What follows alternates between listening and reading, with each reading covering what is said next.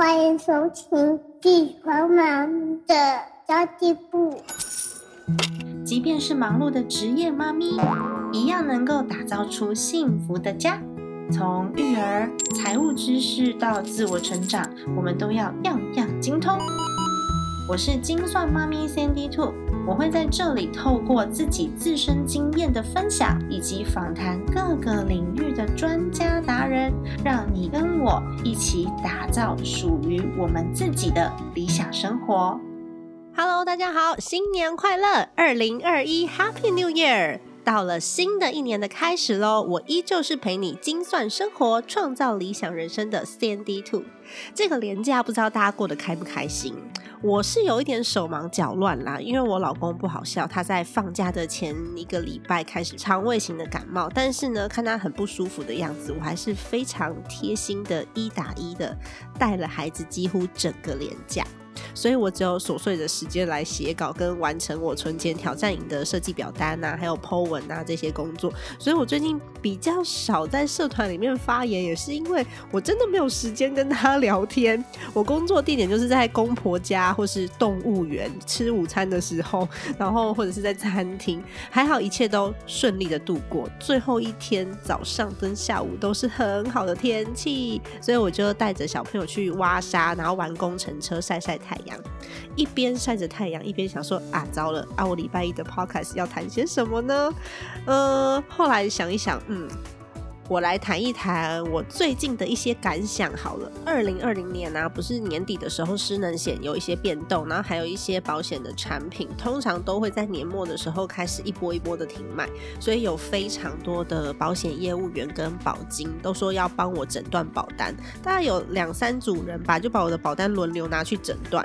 那有两个特别积极的单位，第一个单位呢，它涨了我四万块钱的保费；第二个单位呢，它降了我四万块钱的保费。但你们觉得我选了哪一家？噔噔，答案是我选了涨我保费的那一家来帮我做服务。原因是呢，降保费的这一个朋友啊，他虽然说人非常好，但是因为他规划的保单是不符合我现在的需求的。怎么说不符合呢？因为我其实今年的经济负担又变得更大了。原因是呢，老的老，小的小，然后小的也要开始念书了，然后有一些家里面的亲戚有一有健康上面的状况，所以我这个算是家里面的主要经济来源的负担会变重。如果说我发生什么意外的话，我要。呃，可以保证这个留下来的金额是可以让大家过生活的，但是呢，帮我降保费的那个朋友，他人很好，他有教育我说，我的保险金额可能跟我的收入比起来是有一点太高了，那他应该要在年收入百分之十啊，巴拉巴拉之类的，然后跟我讲了很多，但是我很仔细的跟他分析说，呃，我很谢谢你的好意，但是你规划的保单啊，如果说我认真的发生了风险之后。我的家庭收入，我其他家人要过生活的钱，还是会有非常大的缺口，所以我没有办法依照他的规划。虽然说一年可以省个呃三四万块这样子，那这就是我最近在调整保险上面的一些感想。不是说贵就是好，或者是便宜就是好，只是因为 我实在是就是有一点年纪了，所以我都是用定期险来做补足的。那么之前买的保险也不是不好，它也是非常好的，是符合我当时的需求的。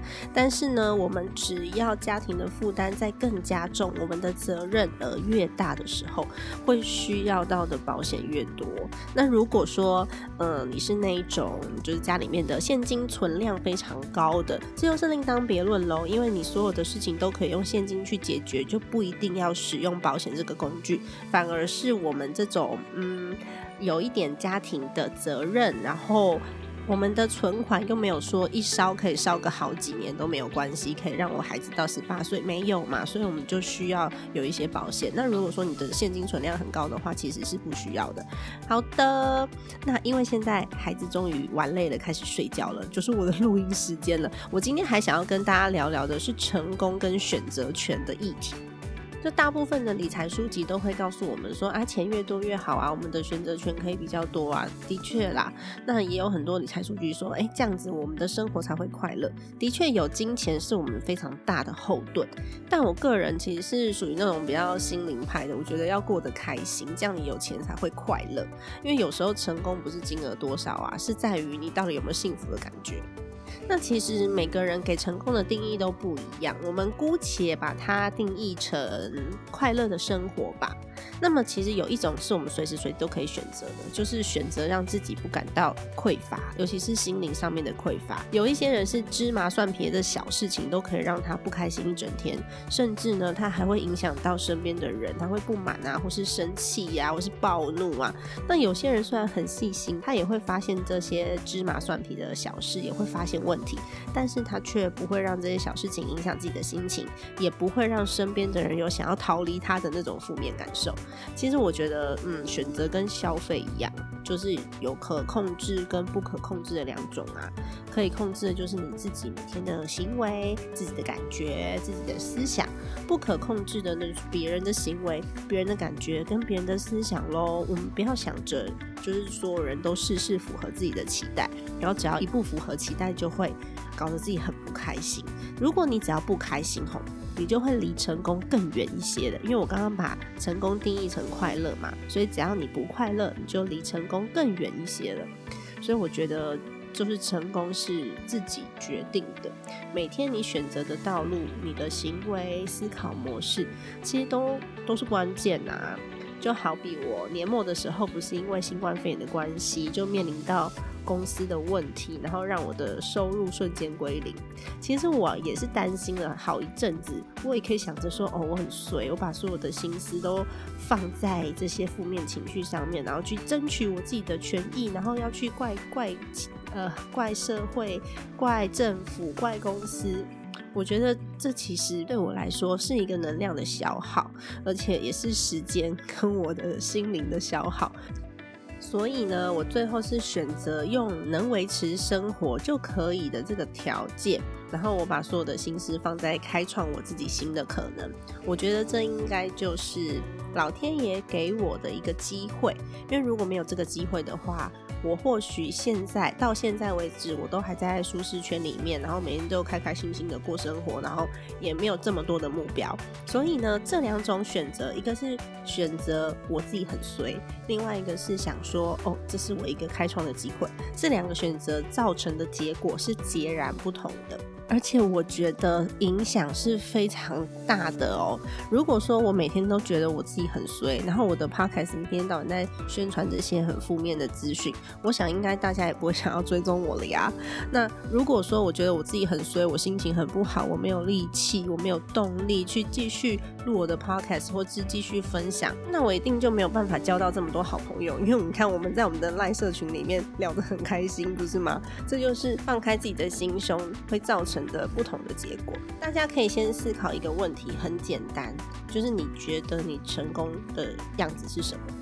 有的人想说，哦，我要拥有巨额的财富啊，我要有发号施令的权利啊，我要拥有高学历啊，我要有好几间的公司啊，或者是，呃，我只要安身立命就好了。我们要先定义成功，才有办法去追求成功，进而卓越，不是吗？因为我们要知道说，我们最终要达到什么目标嘛。你有没有发现呢？新闻上常常报一些很优秀的人，然后过得很不快乐，最后跳楼自杀的。这些有很多都是人生胜利组哦，顶尖的学校毕业，MBA，知名的外商公司高阶主管，海内外可能有好多的资产跟房子，但是却生活的心力交瘁，不知道自己的快乐要去哪里追求。我每次看到这样子的新闻，我都会很感谢我的父母亲，在我。小时候给过我优渥的生活，而且也让我体验过有钱人的烦恼，所以我可以用更广的视野去选择我要的生活样貌。其实我要的就是安身立命跟快乐而已。当然，钱是帮助我们获得更多选择权的工具嘛。如果能有多的钱，当然是非常美好的事情啊。就几乎没有人是可以不用钱就活在世界上的。所以我觉得成功的定义真的是非常非常的主观。别人的成功不代表你的成功，你活成他的样子，搞不好你会不快乐。别人的快乐也不代表你的快乐，因为像我就很呃，我有我有一个很明显的例子是，像我妹妹，我妹妹就是家庭主妇嘛，然后她带两个孩子，带的非常有成就感，在家里面呢，她把孩子教的很好，然后她又可以自己做非常多的什么点心啊，然后去打毛线啊、插花啊，她每天都活得很惬意。但是呢，这是她的成功。如果把它放在我身上，你要我去打毛线、插花，然后要我每天去研究食谱，做出那一些很厉害的装饰蛋糕，我做不到，而且我也不会快乐。所以我才说，这个这个事情是没有人有正确答案可以告诉你的，我们只能靠自己不断的摸索。有时候啊，我们自己静下心来，你想破头你也想不出来什么样子的事情会让你快乐，除非你去体验。